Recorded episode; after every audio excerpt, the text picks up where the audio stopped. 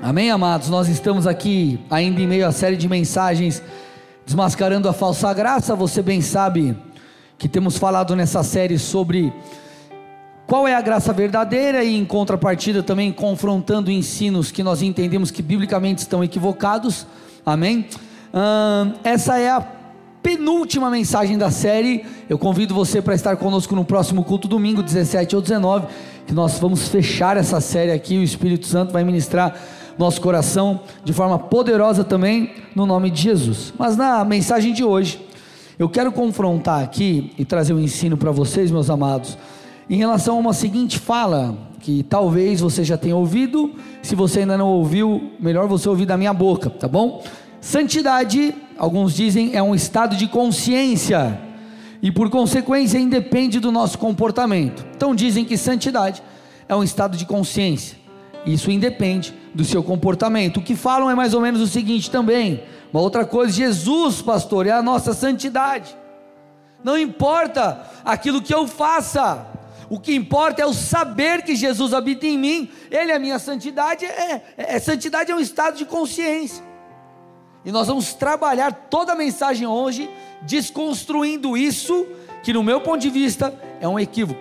E para isso eu preciso que você entenda logo no início da mensagem algo que John Bevere fala no livro dele, e mais uma indicação de livro para vocês aí, Kryptonita, não é o livro do Superman, tudo bem? É do John Bevere, mas ele faz uma analogia ali que a kryptonita espiritual do homem é o pecado, então ele é um livro que muito confrontador, abençoador demais. E ele fala sobre duas coisas interessantes nesse livro, que é a santidade posicional e a santidade comportamental. Repete comigo: santidade posicional e santidade comportamental. Vamos, vamos aprender aqui o que é isso. Tudo bem? Efésios 1, versículo 4 diz assim: Antes da fundação do mundo, Deus nos escolheu nele para sermos santos e irrepreensíveis diante dele. Então, no dia, meus amados, em que nós cremos em Jesus, nós confessamos Jesus Senhor em nossas vidas, nós fomos feitos, nós fomos feitos santos em Cristo. Tudo bem? No dia que você creu com a sua boca, confessou Jesus Senhor, pediu perdão dos seus pecados, enfim, nós fomos ali, você e eu fomos feitos santos em Jesus. O sangue dele nos alcançou, nos purificou e a graça de Deus ela, ela, ela veio sobre nós. Tudo bem? Nós fomos é, santificados por causa do sangue de Jesus naquele momento, e não por nossas obras. Tudo bem, amados? Isso aqui está estritamente ligado com a santidade, santificação inicial, que eu falei na primeira ou na segunda mensagem. Depois você pode voltar lá nas plataformas digitais e escutar. Mas isso que eu estou falando agora é a santidade posicional. Nós entregamos a nossa vida a Jesus, nós fomos santificados pela fé é, pela graça, tudo bem? E não por obras. Ali, santificação posicional. Eu fui posicionado por Cristo como alguém santificado nele. Porém, meus amados, há mais. Qual que é o, o, o equívoco no meu ponto de vista? O equívoco é aqueles que creem na falsa graça que acreditam que a santidade posicional ela é suficiente e não há qualquer necessidade de um comportamento de santidade eu fui santificado quando eu criei, e eu não preciso me comportar como alguém que vive de maneira santa. Tudo bem? Além disso ser é, biblicamente algo muito equivocado, e nós já né, falamos muito sobre isso nessa série, eu quero te contar uma história aqui, fazer uma analogia, enfim, para você entender que a coisa não é bem assim, a gente vai entrar na santidade comportamental. Tudo bem? Vamos construir uma historinha aqui. E eu vou usar dois personagens fictícios. Tudo bem? O João e a Maria. Beleza? Vocês estão aqui comigo, gente? Então, João, ou João Carlos da Silva, conheceu Maria Oliveira em sua igreja no ano de 2017. Eles começaram a conversar, desenvolveram uma amizade muito bacana, mas nunca se olharam com nenhuma intenção diferente da amizade. Inclusive, ambos ali tiveram relacionamentos anteriores, só que não deu certo, nenhum vingou, nenhum seguiu para o futuro casamento, até que algo mudou no coraçãozinho deles. Eles começaram a se ver de maneira diferente, é, começaram a conversar, oraram, namoraram até que casaram em janeiro de 2020. A partir daquele momento, Maria Oliveira tornou-se Maria Oliveira da Silva e passou a ocupar a posição, repete comigo, posição. Repete de novo, posição. Posição de esposa de João Carlos da Silva. A Maria Oliveira, agora, Maria Oliveira da Silva, antes de casar, elas, puxa, conversava com outros rapazes, em relacionamentos, e tentava encontrar ali a sua bênção. Mas a partir do momento que ela conheceu o João Carlos e estabeleceu um compromisso com ele, ela não mais se aproximou de outros homens. Normal até aqui, tudo bem? Tudo dentro dos conformes? Sim ou não? E esse é o ponto. Por quê? Por que, que ela não mais se relacionou com outros homens, se interessou por outros homens, é, tentou flertar com outros homens? Por quê? porque ela se tornou esposa de João, e esse é o comportamento que se espera de uma mulher comprometida.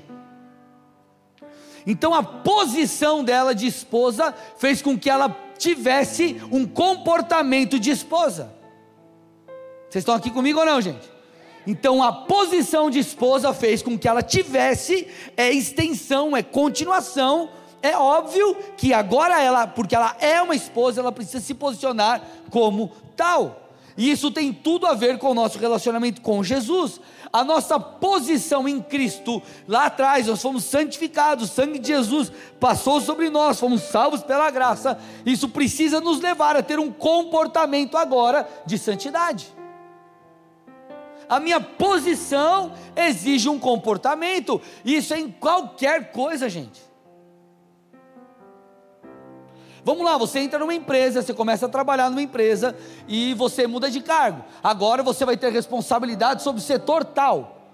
E você vai ter que cuidar de algumas pessoas, você vai ser responsável por, enfim, N coisas lá. Você vai precisar mudar o seu comportamento, sim ou não? Você vai ter que dar exemplo, vai ter coisas que você não vai poder fazer, ou não deverá fazer mesmo podendo, por quê? Por causa da sua posição. Você tem que dar o exemplo e por aí vai. Em todos os aspectos da nossa vida, é, a tua posição ela te leva a um comportamento. Você se tornou um pai, nasceu teu filho, nasceu tua filha, ou você virou mamãe, nasceu teu menino ou tua menina, você vai ter que se comportar como mamãe, como papai, pronto, acabou. A tua posição exige um comportamento. Por que na vida cristã não exige? Ou não exigiria? Se eu tenho um compromisso com a minha esposa, eu preciso ter um comportamento que mostre isso. E essa é a santidade comportamental. Ponto.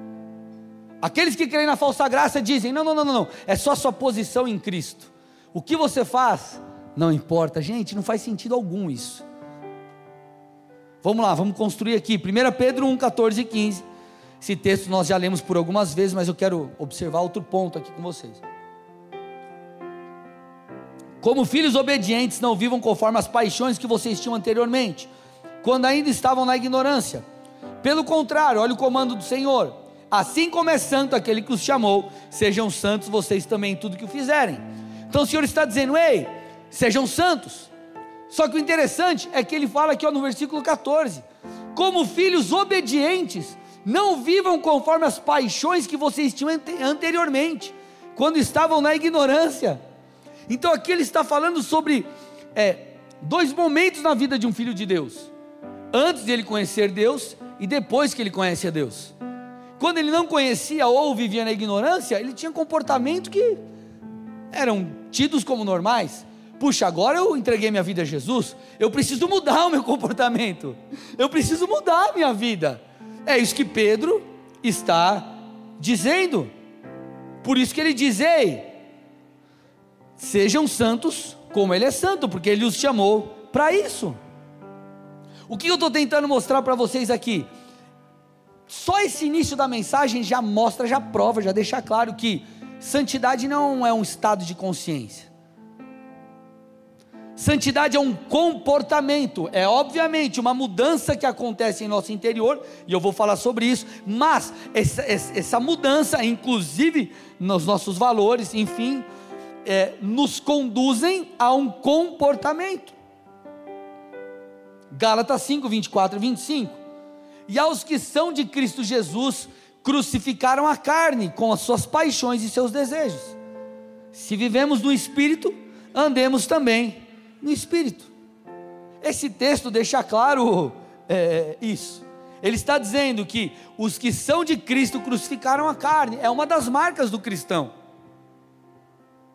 É uma das marcas do cristão. Um cristão vive para Cristo, ele vive como um Cristo, ele tem um comportamento. Espera-se dele um comportamento, inclusive a sociedade espera dos cristãos um comportamento. Talvez você já tenha ouvido alguém falar algo como: Puxa, mas o cara lá não é crente e está fazendo isso? Talvez você já ouviu alguém falando de alguém, ou talvez, infelizmente, você até tenha sido essa pessoa que alguém falou. Mas o que, que se espera de um cristão? Comportamento conforme as Escrituras. Então, não é um estado de consciência, é um, é, é um comportamento, é uma mudança que gera um comportamento.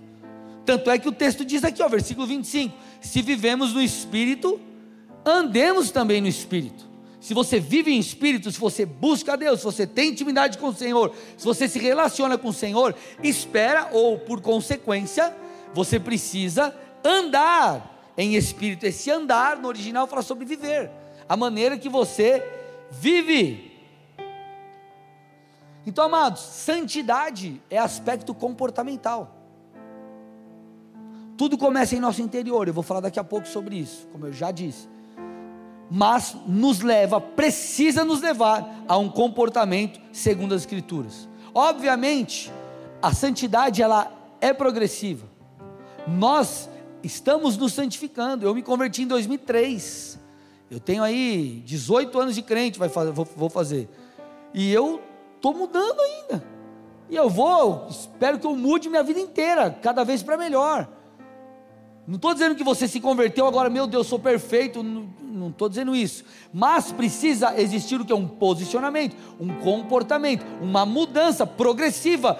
É, no final desse ano você tem que se tornar já melhor, tem que estar melhor que começo do ano. Precisamos progredir, crescer. Então as escrituras nos chamam é, é, a um posicionamento conforme os seus padrões, inclusive morais. Outro texto, 1 primeiro, primeiro, é, 1 Pedro 2, versículo 1. Portanto, abandonem toda maldade, todo engano, hipocrisia, inveja, bem como todo tipo de maledicência. Vamos lá, olha o que o texto está falando. Abandone, ponto. Se santifique, mude o seu comportamento, abandone toda maldade, engano, hipocrisia, inveja. Abandone isso, deixe isso. 2 João 1,6. E o amor é este. Ai, o amor a Deus. Ai, não, a santidade é amar, é falar coisas só bonitas para Deus. Você precisa ter amor, sem amor de nada vale. Senão nós viramos, nós vamos virar um bando de gente legalista. Tem que ter amor, tem que ter devoção, tem que ter paixão. Tudo bem? Mas olha o que o texto está falando. E o amor é esse: que andemos segundo os mandamentos de Deus. Ponto texto está falando. Então, o que, que se espera de mim, de você? Um comportamento. E amados, por que cada vez mais nós precisamos falar desses assuntos? Porque, queridos, nós vivemos em meio a uma geração que se mistura com o mundo de maneira muito fácil. Escuta o que eu estou te falando. Nós vivemos em uma geração que se mistura com o mundo de maneira muito fácil. Eu vim de uma, apesar de nós sermos novos, eu vim de uma geração de cristãos que era muito claro essa distinção da, do santo e o profano. Isso era muito claro. Hoje parece que a coisa ela se misturou. Toda a, a, a, o sistema, e quando eu falo sistema, eu digo de, do mundo como um todo, globalização, a, todo, toda essa mistura, que é, não tem nada de errado nisso, globalização, o acesso, tudo, tudo, tudo, é, gerou uma mentalidade nas pessoas. E hoje é, é, é difícil para alguns cristãos entender a diferença do santo e do profano, e se mistura. É cristão que vive como ímpio. Uma vez eu ouvi um pastor falando o seguinte: que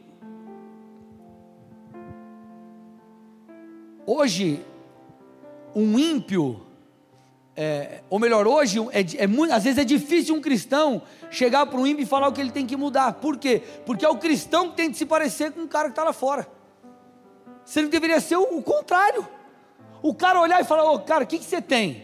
Você tem Jesus, cara. É, me ajuda. Qual que é a maneira de viver? É, é, nós influenciarmos, sendo que na verdade a gente está olhando é, para as pessoas que não seguem a Jesus e a gente quer ser igual. Vocês estão aqui, gente? Tudo bem ou não? Uma coisa é você estar inserido no mundo e ser luz, outra coisa é você ser é, consumido pelo mundo. Uma coisa é nós sermos influenciados pelo mundo. Mateus 5, 14 a 16. E essa mistura que eu estou falando são questões morais, tudo bem, gente? Não é que, meu Deus, mas agora lançou a internet, então os crentes não podem ter a internet. Claro que não, pelo amor de Deus, né? Só para deixar claro, é questões morais, amém?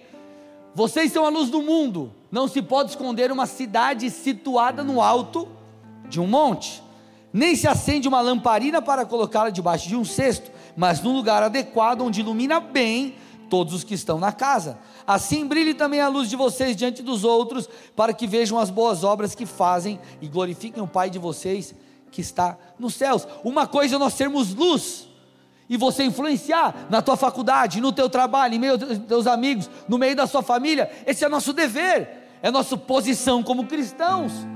Eu, eu, eu, sempre falo isso aqui, cara. Você não tem que só se relacionar com gente que é da igreja, pelo amor de Deus. Você não vive num iglu, numa bolha. Nós estamos no mundo, mas nós que precisamos ser luz no mundo e não vivermos de acordo com os padrões do mundo. E isso é tão claro na Bíblia, mas parece que é como se existisse uma nuvem, uma venda nos olhos das pessoas. Por isso que você vai ver muitos pastores se levantando e batendo forte nessas questões. Por quê? Porque precisa ser falado. Gente, o temor parece que se foi. Culto. Nós estamos aqui para quê? Para aprender, tudo bem, óbvio. Mas qual que é a primeira motivação nossa aqui? Cultuar Deus, sim ou não? E aí você vê o que? Em culto, os caras tocando uma música secular no culto aqui, ó. Vamos adorar Jesus. Pelo amor de Deus, tá brincando. Tá achando que é o quê? Que é, é, é, é virou, entreten... virou show? Entretenimento?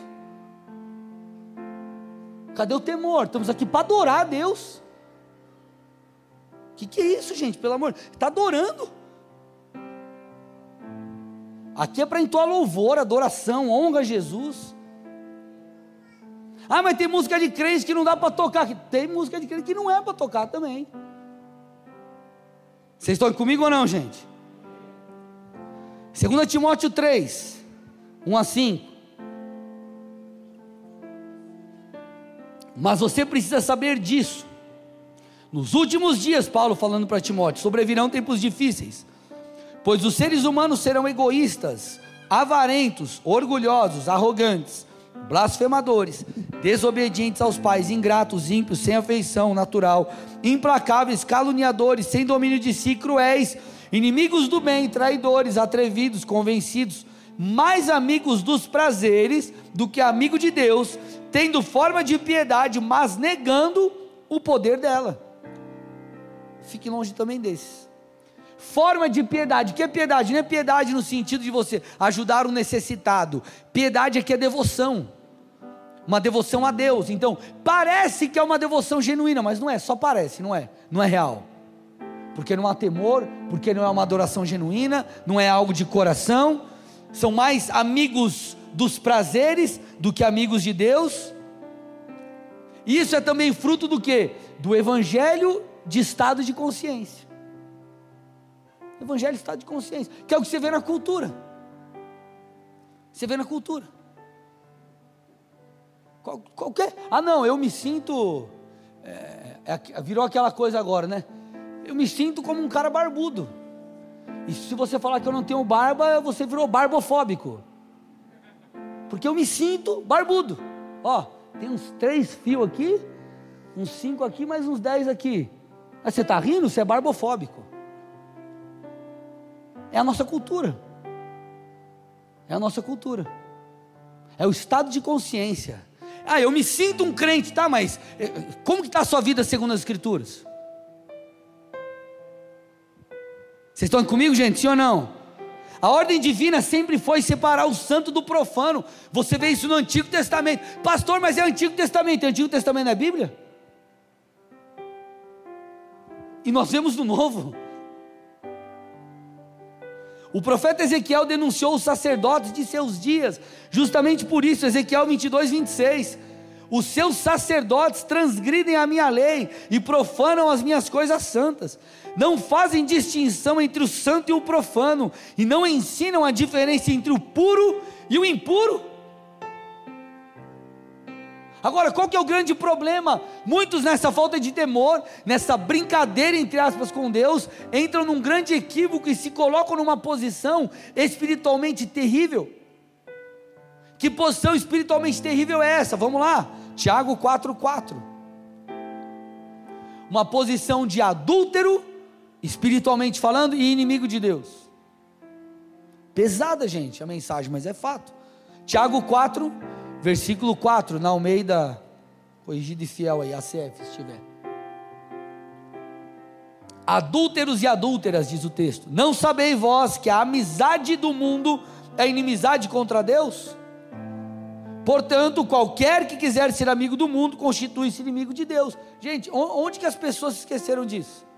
E, gente, quando eu estou falando aqui as pessoas, eu não estou apontando, tá? Eu estou falando no cenário geral, para nós aprendermos aqui. A amizade do mundo é inimizade com Deus. Aonde que os crentes hoje em dia não, não esqueceram disso? Não tem mais na Bíblia. Precisa existir uma separação do crente e daquele que não crê. Pecados, impurezas, maneira de viver.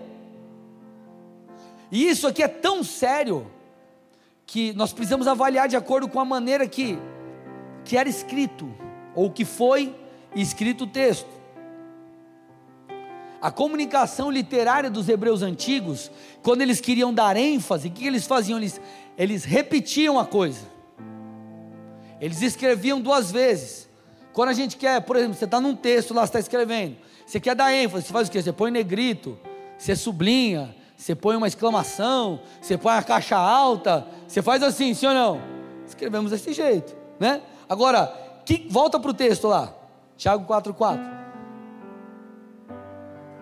Você vê que ele repete, e não é que ele está sendo redundante, está reforçando, é uma maneira de escrever, Tiago 4, Versículo 4, põe para mim de novo.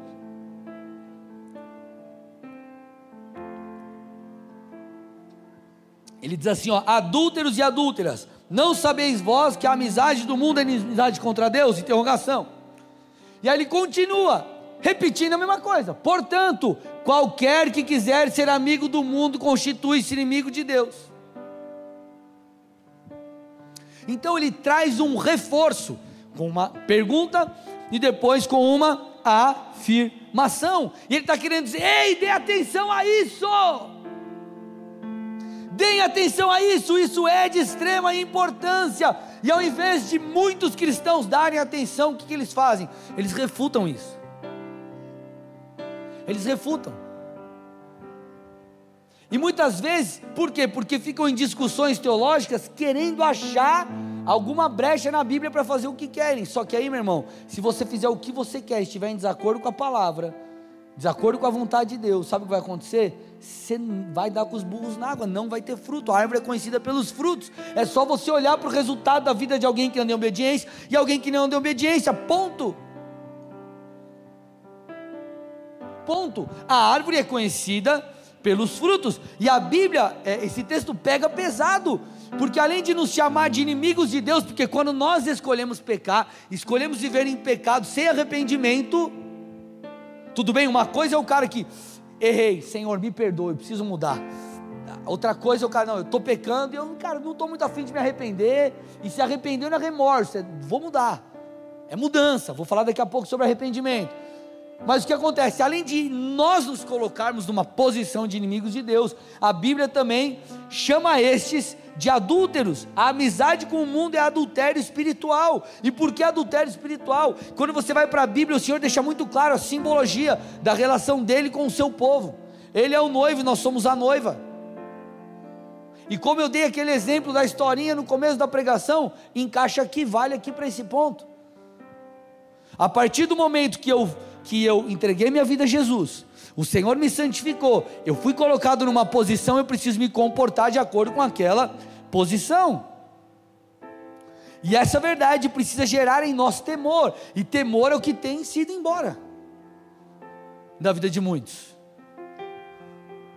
Porque muitos não é, não, não, não é apenas a questão do pecado, da, da, das atitudes fora da vontade de Deus, você olha para aquela pessoa e fala: Meu, nem, nem triste mais o cara fica por estar tá pecando. Cara, já, tipo assim, ah, tá tudo bem, tá tudo certo, e beleza, vamos embora. É, Jesus, é, aí entra aquela oração de, é, é, tipo, varinha mágica, né? Deus, me perdoa e valeu. Não tem mais é, pesar pelo pecado, não estou falando que você tem que ficar, meu Deus, agora eu errei, eu vou entrar em depressão, ficar sete dias sem comer, não estou falando disso. Mas o pecado, ele, ele, ele, ele causa morte. O pecado é ruim. Jesus foi para a cruz por causa do pecado. E cadê o temor da vida de muitos? Parece que Deus é tipo. Deus é o brother lá, ô brother, ô oh, desculpa, cara, esqueci de te mandar mensagem, não deu, não deu tempo eu chegar para a gente jogar uma bola. Hoje eu fui mal, ó, valeu, numa próxima a gente bate uma bolinha aí. O temor, temor na hora de se relacionar com Deus, temor no momento do culto porque senão nós nos tornaremos é, pessoas que é, vêm para o culto ou se relaciona apenas para receber, sendo que nós deveríamos dar, cultuar ao Senhor, adorar ao Senhor quando nós estamos lendo a palavra, quando nós estamos orando, quando nós estamos aqui no culto, estamos é, é rendendo louvores ao Senhor, e isso virá quando as pessoas elas entenderem o, o temor ser retomado nos corações. Salmo 111, 10 diz: Temor do Senhor é o princípio da sabedoria, revelam prudência todos os que o praticam. Salmo 112, 1 Aleluia! Bem-aventurado é aquele que teme o Senhor e tem grande prazer nos seus mandamentos. Olha, olha isso aqui, gente. Enquanto alguns estão brigando, é porque não tem mandamento, é porque. Olha lá. Aleluia. De todo o coração louvarei o Senhor. Na, não, é outro aqui. Salmo 112, 1. 112, 1. Bem-aventurado é aquele que teme o Senhor e tem grande prazer nos seus mandamentos. Então esses dois textos nos trazem aqui algo muito interessante, que é o que? Aqueles que temem a Deus são sábios, prudentes e bem-aventurados. Os que temem a Deus são sábios, prudentes e bem-aventurados. Porque se nós desconsideramos o fator temor, nós precisamos desconsiderar o fator ira e o fator severidade de Deus, e eles continuam em vigor. Nossa, pastor, de onde você tirou isso? Romanos 11, 22, a Bíblia é clara. Considere, pois, a bondade e a severidade de Deus. Deixa, aí, deixa o texto aí, deixa aí. Alguns consideram, não, Deus é amor, Deus é amor, mas Deus é justo. E porque Deus é justo, Ele precisa lidar ou dar uma resposta para aquilo que nós plantamos com as nossas atitudes. Ele é longânimo, sim, ele é paciente, ele é amoroso. Só que se eu e você não dermos uma resposta, se nós é, é, é, é eu quero continuar pecando deliberadamente, nós teremos que lidar com a severidade de Deus, com o juízo de Deus. Na verdade, o nosso pecado já. Em, é, pequei, alguma consequência a gente vai ter. Alguma consequência a gente vai ter. No mínimo você vai. É, é, é, é você vai se desconectar ali do seu. Cara, é, tem, o pecado tem consequência, ponto. Considere a bondade e a severidade de Deus. Para com os que caíram, severidade. Mas para com você, a bondade de Deus. Desde que você permaneça na bondade. Do contrário, também você será cortado. Então o texto está falando: considere a bondade. Deus é bom, Deus é amor, claro. Deus é longânimo, Deus é paciente. Meu Deus, o que seria de nós sem a misericórdia do Senhor? Mas ele diz também: considere a severidade. Então, amados, santidade não é um estado de consciência. Santidade exige comportamento, senão a gente vai fazer o que com isso aqui? Você vai jogar fora a Bíblia. Você tem que desconsiderar arrependimento, você tem que desconsiderar o temor, você tem que desconsiderar vários fundamentos da palavra. A santidade exige um comportamento. Quer ver um outro texto? Romanos 6. 1 e 2. Que diremos então? Continuaremos no pecado para que a graça aumente ainda mais? De modo nenhum. Como viveremos ainda no pecado nós que já morremos para Ele? Cara, eu já morri para o pecado, eu já entreguei minha vida a Jesus já decidi. Então, cara, ei, eu, eu, eu vou lutar para vencer o pecado, eu vou me esforçar, eu vou depender do Senhor, eu vou buscar auxílio, ah, favor de Deus para isso. Já falamos em outra mensagem sobre esse assunto. Agora, por que algumas pessoas não conseguem se posicionar e mudar? Poderíamos citar algumas coisas aqui, tá? Alguns pontos, no mínimo três, quatro, nós poderíamos citar aqui, extremamente importantes. Mas, o que eu queria falar hoje com vocês aqui é que eu acredito que essas pessoas, elas não entenderam o que é ser um cristão de verdade, elas não se arrependeram verdadeiramente. Elas ainda não entenderam o que é ser um cristão de verdade e não se arrependeram verdadeiramente.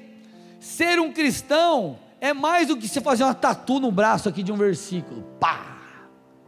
Fazer uma camiseta. I love Jesus. E isso é bênção, glória a Deus. E quem vos fala aqui não é um santo que não erra. Tudo bem, amados? Mas eu quero que você entenda o seguinte: que ser cristão envolve viver como um cristão. Isso fala de uma santificação contínua. Deus, puxa, pisei na bola, me perdoa, e a gente vai, se posiciona, e muda, e busca auxílio, enfim, para que cresçamos nessas coisas, porque senão nós viveremos como pessoas convencidas e não convertidos. E hoje, se você parar para avaliar, não se usa mais tanto esse termo conversão. Tipo, eu assim, é o termo que a gente usa, e eu não tenho problema com isso, mas eu não gosto muito de usar, que é eu aceitei Jesus. Como eu aceitei Jesus? Tipo, eu dei a oportunidade para Jesus. Nós que precisamos desesperadamente dele.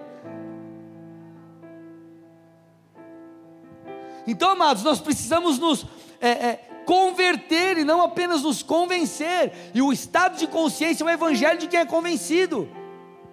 Ah, eu entendi que Jesus é legal. Oh, é ver... Jesus é, oh, é filho de Deus, verdade. Ele veio ao mundo, verdade. Você não precisa nem ser crente saber que Jesus veio ao mundo, é fato histórico. Morreu, acredito. Ressuscitou, acredito também. Só que nós precisamos nos lembrar que em Romanos 10, quando a Bíblia fala que nós confessamos, cremos com o coração e confessamos com a boca, nós cremos com o coração e, cre, é, e proferimos com a boca, Jesus Senhor, não é Salvador. Salvação é consequência do senhorio dele na sua vida. Jesus, eu reconheço, a partir de hoje, eu desejo que o Senhor se torne Senhor da minha vida. Por isso eu me arrependo, eu confesso, Senhor, eu preciso de Ti, me ajuda. Se não chego para você e falar, ah, beleza, você quer? Quem quer dinheiro? Eu! Quem quer um carro novo? Eu! Quem quer? Eu! Quem quer ir para o céu? Eu! Todo mundo quer. Quem quer ver uma vida cheia de paz? Eu. Quem quer alegria? Eu. Aí o Marco vem aqui e me ajuda. Vamos Liminha, Marco, faz igual Liminha.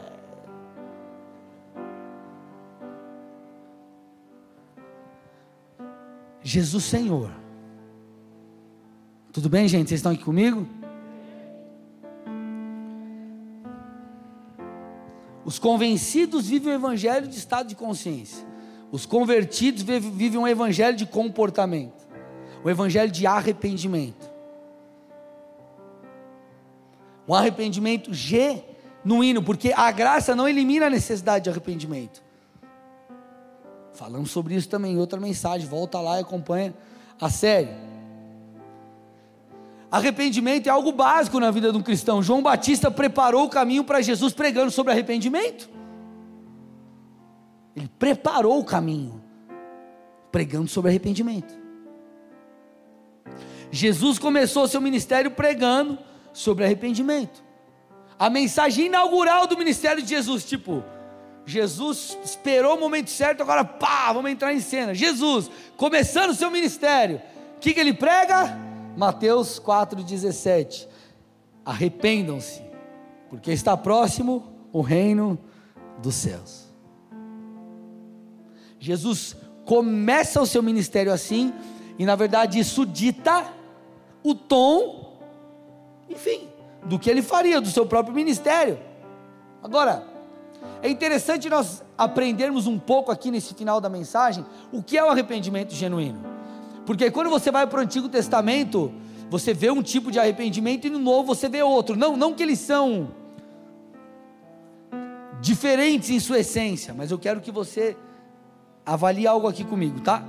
Obviamente, no Antigo Testamento existia arrependimento genuíno, com certeza, mas o que era demonstrado era mais o fator externo então você viu que, por exemplo, as pessoas vestidas de pano de saco, em sinal de arrependimento, cobriam-se de cinzas, choravam, se lançavam ao chão, se lamentavam. E esse ato externo, obviamente, ele era seguido de uma mudança. Eu me arrependo, agora eu vou obedecer a Deus. Agora, como que nós vemos no Novo Testamento? O Novo Testamento, obviamente, ele nos conduzia a uma mudança e uma obediência, assim como no Antigo Testamento, né? mas você via uma contrição, você via algo que também era, era muito claro no coração, no interior.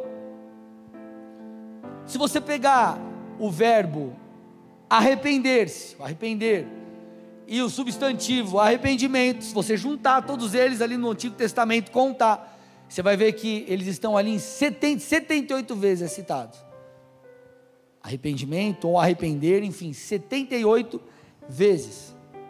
E há um consenso que essas palavras no original grego, arrependimento, arrepender, arrepender-se, é metanoia. O que é metanoia? Metanoia fala sobre mudança de mente. Então, arrependimento no grego, como a palavra a Bíblia foi escrita originalmente em grego, é metanoia. Metanoia no grego significa mudança de mente. E isso é óbvio que precisa acontecer comigo e com você. Mudança de valores, mudanças da maneira de pensar. Depois que você se converteu, você veio em um culto, outro culto, começou a ler a Bíblia, foi se relacionando com Deus. Chegou uma hora que algumas coisas começaram a mudar no seu interior, sim ou não? Você via as coisas de um jeito, aí você passou a ver de outro. Puxa, não é bem assim. Isso parece ser bom, agora não é mais. Olha, eu mudei. Isso eu achava legal, agora eu não acho mais. Foi mudando os seus valores, e isso é correto. Nós precisamos mudar a maneira que nós vemos aquilo que agrada e aquilo que desagrada a Deus. Porém, aqui eu entro no ponto importantíssimo da mensagem. Quando você para para estudar um pouco mais a fundo o arrependimento, ou esse metanoia, você vai perceber, tem uma enciclopédia chamada Enciclopédia Bíblia Baker, que fala, olha que legal isso aqui, gente que arrependimento é uma mudança de mente não em relação a planos, intenções ou crenças particulares, mas uma mudança na personalidade inteira. Repete comigo: mudança na personalidade inteira. Repete mais forte: mudança na personalidade inteira. Então ele diz uma mudança na personalidade inteira de um percurso pecaminoso para Deus. Então não é apenas uma mudança de intelecto. Ah, isso aqui eu achava que era cinza, mas na verdade é, é preto. Não é só isso. Ah, eu sei que isso aqui é, é, antes era errado e agora é certo. Puxa, eu sei que eu devo me comportar de tal maneira e não da maneira que eu estou me comportando. Envolve uma mudança na personalidade completa, ou seja, uma mudança de dentro para fora, uma mudança não só de valores, mas uma mudança na, nas vontades, nas emoções, e uma mudança que consequentemente nos levará a uma ação diferente. Porque se fosse apenas uma mudança intelectual, ah, não é mais assim, e é assim, ou não deveria ser assim, mas assado, Jesus não diria, por exemplo, o que está escrito lá em Mateus 15, 19. Porque do coração procedem os maus pensamentos, homicídios, adultérios, imoralidade sexual, furtos, falsos testemunhos e blasfêmias. Muitas vezes a Bíblia, quando fala de coração, ela fala desse centro, centro do ser humano, sabe?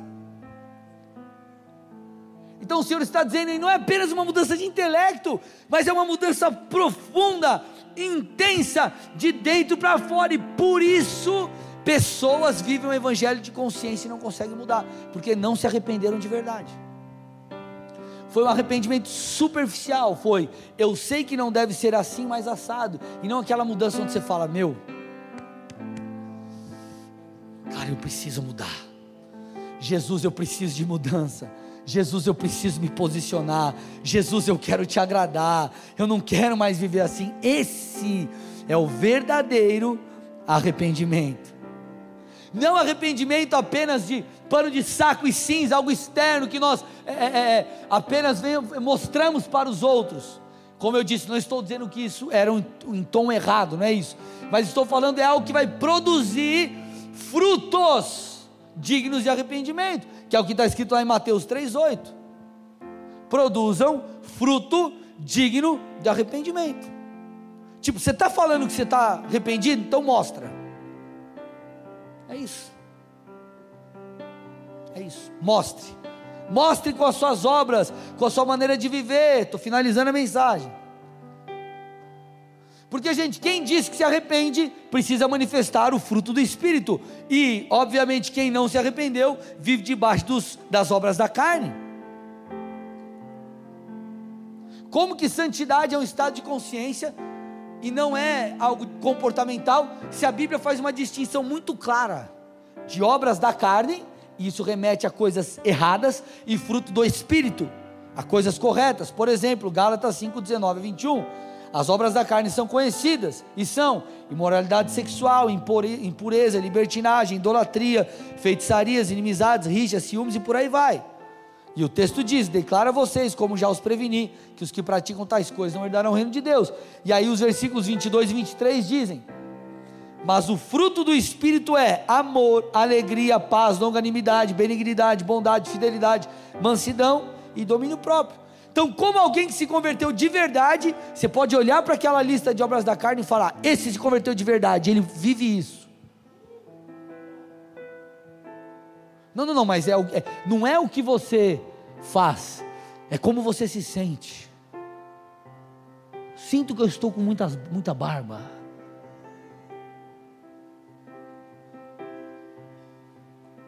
Só se olhar o texto. Não é o meu padrão, nem o teu, nem da pessoa que está do nosso lado. É o padrão da Bíblia. É o padrão da Bíblia. E as diferenças são claras. Arrependimento e santidade não são estado de consciência, mas uma mudança completa no nosso interior que nos leva a um posicionamento. Agora eu tenho um compromisso. Eu estou posicionado como noiva de Cristo. Isso exige um compromisso com o Cordeiro. É fato. Nós sabemos que Jesus virá, e ele vem buscar a sua igreja. Só que ele não vem buscar uma igreja num estado de consciência. Que igreja que ele vem buscar? Vamos fechar com esse texto aqui, Mateus não, Efésios 5, Efésios 5, 26 e 27. Jesus vem buscar uma noiva que se comporta como noiva. Não é porque eu, eu acho que eu sou noiva e não vivo como noiva que ele vem me buscar, ele vem buscar quem se comporta como noiva. Para que a santificasse, tendo-a purificado por meio da lavagem da pela palavra, para apresentar a si mesmo como igreja, olha lá, gloriosa, sem mancha, nem ruga, nem coisa semelhante, porém santa e sem defeito. Essa é igreja que Jesus vem buscar. Estou, não estou colocando sobre você um fardo que você, meu Deus, agora se você cometer um erro na sua vida, vai vir um raio na tua cabeça, você vai morrer três segundos depois. Estou falando, amados, que nós precisamos nos posicionar e viver um compromisso real e genuíno com Jesus, uma vida em arrependimento. Errei, Senhor, me perdoa, mas é um perdão, pedir de perdão sincero. Deus, eu quero mudar, me ajude. E eu e você numa, numa santificação crescente. Porque Ele não vem buscar uma igreja que se sente igreja, Ele vem buscar uma igreja que é igreja. Ponto. Então, pelo amor de Deus, pelo amor de Deus, não cuidado com quem você ouve, quem você assiste, um monte de abobrinha que vão colocar na tua cabeça. Porque, amados, pense comigo, se você vê um monte de gente com pensamentos antibíblicos, não só de questões morais aqui, mas, cara, a, a, muitas coisas culturalmente foram quebradas, família, diversos preceitos da Bíblia questão do certo e errado, agora não, é a tua verdade e a minha verdade. Já falei sobre isso numa outra mensagem também, enfim. Cara, você acha que tudo ainda vai ser imputado na igreja? Claro que vai. E qual que é o nosso papel? Ter um compromisso com a verdade e denunciar aquilo que é mentira. Porque, amados, o Senhor continua exigindo dos seus filhos um, um posicionamento. E é possível andar em santidade. Falei sobre isso numa mensagem já, Jesus amado dessa série, essas mensagens que eu estou falando, que eu, dessa série, escuta lá a série inteira. É possível andar em santidade, integridade, em posicionamento. Então, amados, nós vamos fechar essa série no domingo. Cara, não tem desculpa para a gente não, não. Ou a gente escolhe viver para Deus, ou nós escolhemos viver longe de Deus. É uma escolha minha e tua. Ponto. Agora, falar que, que não dá, que não rola, que não é possível. Está errado.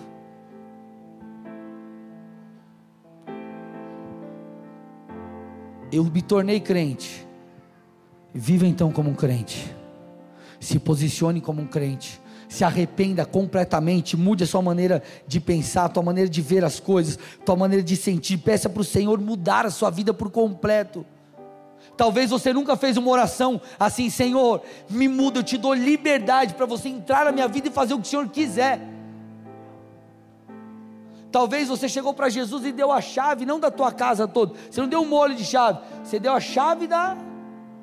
Para ele entrar por trás, ali, ó, na, na, na, na lavanderia. Você não deu a chave para ele entrar no teu quarto, para entrar em todas as áreas da sua vida. Deixa Jesus entrar. Deixa ele falar com você. O Espírito Santo é aquele que nos convence.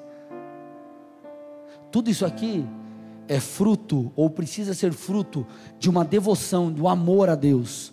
É zelo pela santidade e não uma vida legalista.